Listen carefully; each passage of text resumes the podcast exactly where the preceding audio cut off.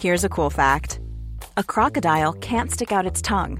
Another cool fact you can get short term health insurance for a month or just under a year in some states.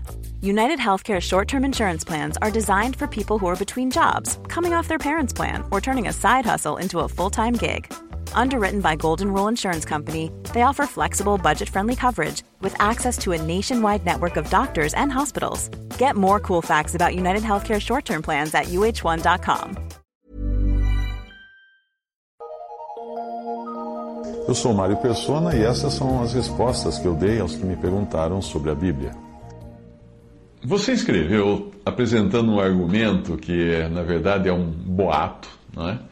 Uh, o argumento de que o arrebatamento da igreja, antes da tribulação, prévio à tribulação, teria sido uma ideia que John Nelson Darby teria emprestado de uma adolescente possessa de demônio. Não tem nenhum fundamento essa história. E não é preciso ser muito inteligente para deduzir que Darby e outros autores do século XIX não escapariam ilesos das críticas do clero por terem voltado as costas ao sistema clerical e passado a congregar somente ao nome do Senhor, do Senhor Jesus. Portanto, o problema com os críticos não é o arrebatamento, não é a doutrina do arrebatamento da igreja antes da grande tribulação. Não. Isso é só cortina de fumaça. O grande problema foi que quando esses irmãos saíram dos sistemas para estarem congregados somente ao nome do Senhor, eles perceberam que não havia clero na Bíblia, no Novo Testamento na doutrina dos apóstolos. E não havendo clero, clero, clero uh, eu pergunto, quem seriam as pessoas mais prejudicadas por isso? Os clérigos, pastores, bispos, sacerdotes, reverendos e tudo mais. Então criaram-se vários, não foi só esse do arrebatamento, muitos boatos foram criados envolvendo esses irmãos do século XIX. Além disso, falando do arrebatamento, especificamente do arrebatamento, outros autores, antes até de John Nelson Darby, já tinham falado do arrebatamento.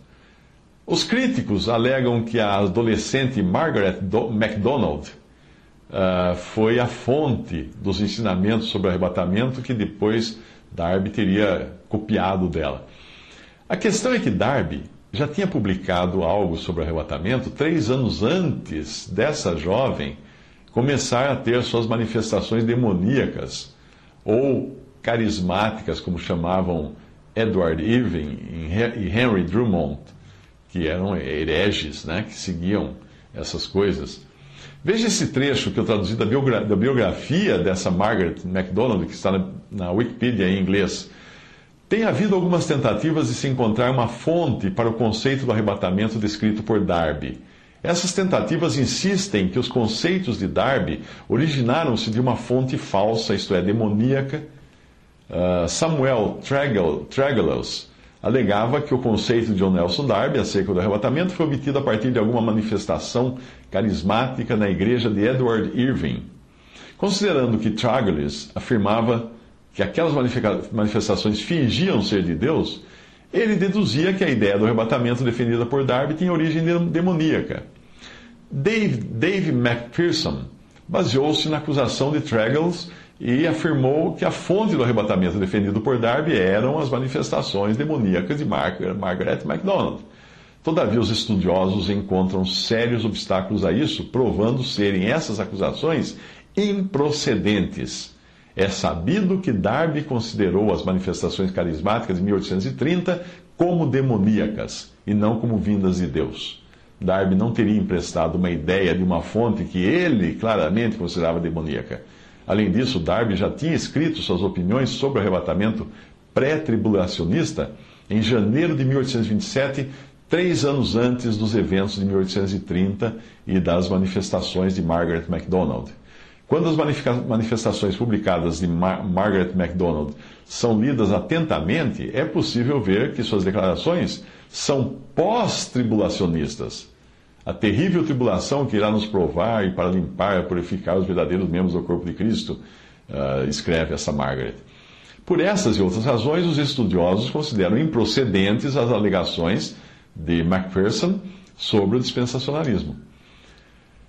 E termina aí a, a, citação. O que ocorre é que Darby sofreu ataques violentos do clero, porque no século XIX o movimento dos Irmãos Reunidos em Nome do Senhor foi muito grande. Foi muito impactante. Havia assembleias espalhadas pela Inglaterra e em toda a Europa. Houve até implicações políticas decorrentes disso, porque muitos da classe nobre e até mesmo membros do clero abandonaram suas denominações para congregar na simplicidade ensinada pela palavra de Deus. Quando os membros do clero abandonam o clero, isso coloca uma nuvem de desconfiança sobre os que ficam no clero. E quando membros da, da nobreza inglesa deixam de dar seus dízimos nas suas respectivas igrejas, então o clero se vê na obrigação de convocar a cavalaria para contra-atacar. Simples assim. Foi o que fizeram e daí surgiram todos esses boatos que você encontra na internet.